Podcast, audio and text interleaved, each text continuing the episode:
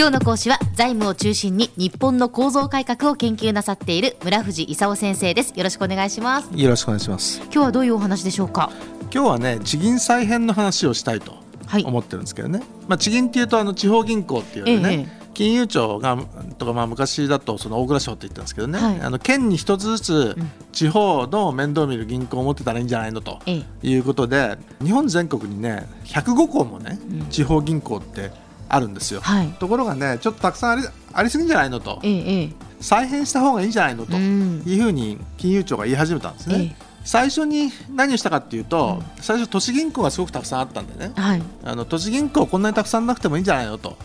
それぞれあのいろいろ、えー、戦ってねあのどういう銀行になるか自分で考えたらみたいなことを言ってるうちにね気が付いたら3つになっちゃったわけですよ。3つっていうのは、はいみずほ銀行っていう昔、あの、えー、富士 DKB 工銀、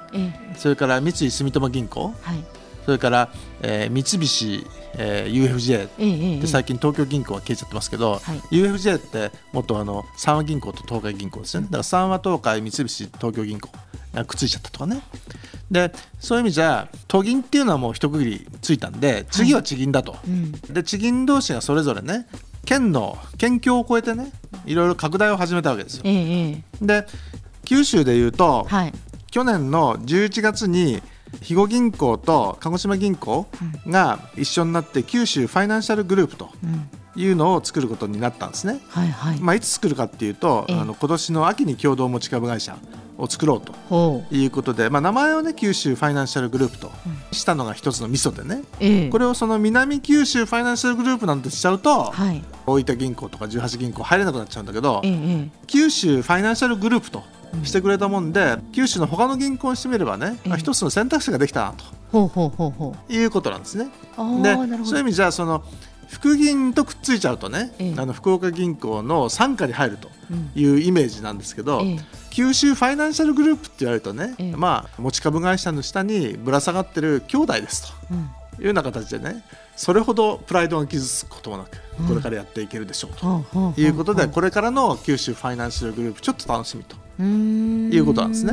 で FFG なんてその福岡ファイナンシャルグループって名前つけちゃったもんでね、福岡以外はちょっと入りにくいと。いう状況になっちゃってるわけですよ。なるほどなるほど。これがちょっと面白いところなんですね。であの地方銀行っていうのは、はい、あの他でもいろいろね県境を越えていろんな動きが起こってるところでね、はい、あの横浜銀行と東日本銀行の話って知ってます、いえいえ。横浜銀行はね、はい、あの単体の地方銀行としてはね、あの地方銀行最大の銀行でね、はい、でまあ、横浜銀行っていうぐらいですから横浜が大きいんですけど、うん、東日本銀行って東京が地盤なんですよ。もともと第二地銀ですから昔総合銀行って言われてたですよね、まあ、そんな大したもんでもないんですけども、ええ、あの東京における東日本銀行は今までみたいにね銀行くっつく時にダメになっちゃったものを健全なところが立て直すみたいなねパターンじゃなくてこの場合はね横浜銀行も東銀行もとても健全な銀行なんですよ。はい、でそれがくっつくことによって、ええ、あの横浜と東京の両方のね、うん、エリアにわたってあの活動する銀行ができましたと。まあ、完全できるのは来年の春の話なんですけど、はいはいはい、で来年の春にもう一つできるものがあってね、ええ、これあの共に銀行と大正銀行っていうんですけど。共に銀行って私初めて聞いたんですけど先生。共に銀行ってね昔の徳島銀行と香川銀行が、はい、あの2010年にね金融持ち株会社共にホールディングっていうあのものを作ってその下にぶら下がったと。共に銀行をやりましょうと。はいはいはい、い。うことで共に銀行っていう名前をくっつけたわけですよ。ところがその徳島と香川でね、共に銀行をやってるだけだとね、四国の経済はどうも、あの今一つこれから発展しそうにないと、はい、四国的に言うとね、関西が重要であるということで大阪兵庫京都あたりに地盤を持つね大正銀行と一緒にやろうかと。で大正銀行ってねあの土地の収益性を見極める目利き力に定評がある言われてね。なかなか面白いところに目をつけたなと。で大正銀行っていうのは、三菱 UFJ の傘下に今入ってるわけですよ。はい、共にが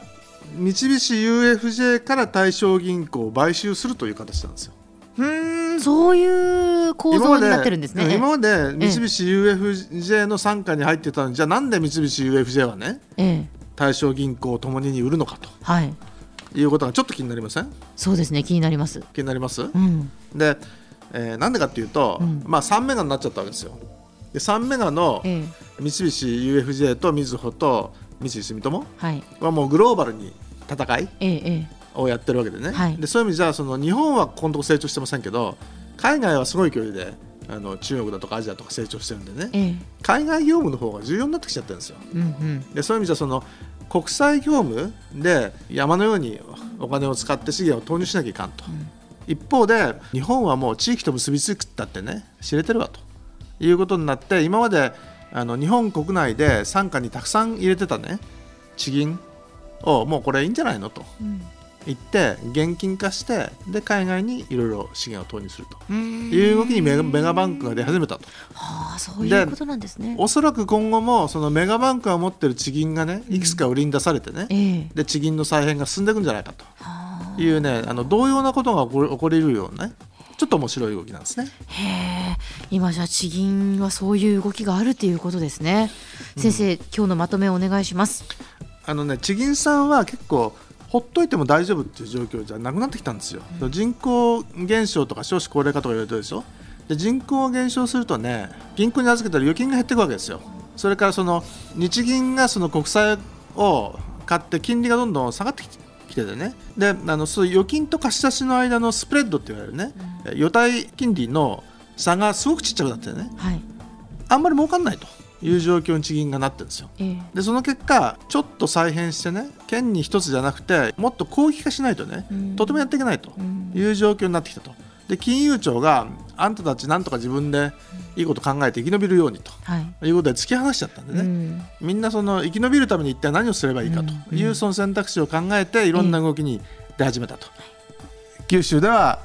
えー、福岡銀行対西日本シティ銀行対九州ファイナンシャルグループという3つのグループができて、うん、他の銀行たちは一体、えー、どうすればいいのかという生き残り戦略の選択肢を検討し始めたという状況です。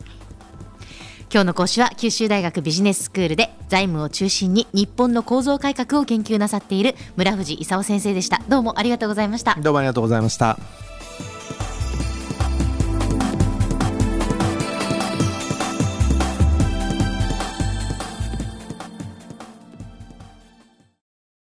ゾクゾクグイグイメラメラつながる。ゾワゾワ。ハラハラ。メキメキ。つながる。ズキズキ。モワモワ。ホカホカつながる。キリキリ。ザワザワ。キュンキュン。ガンガン。ワクワク。ウズウズドキドキ。ルンルン。バクバク。九州人のいろんな気持ちつなげます。九州から輝こう。キラキラつながる。 QTnet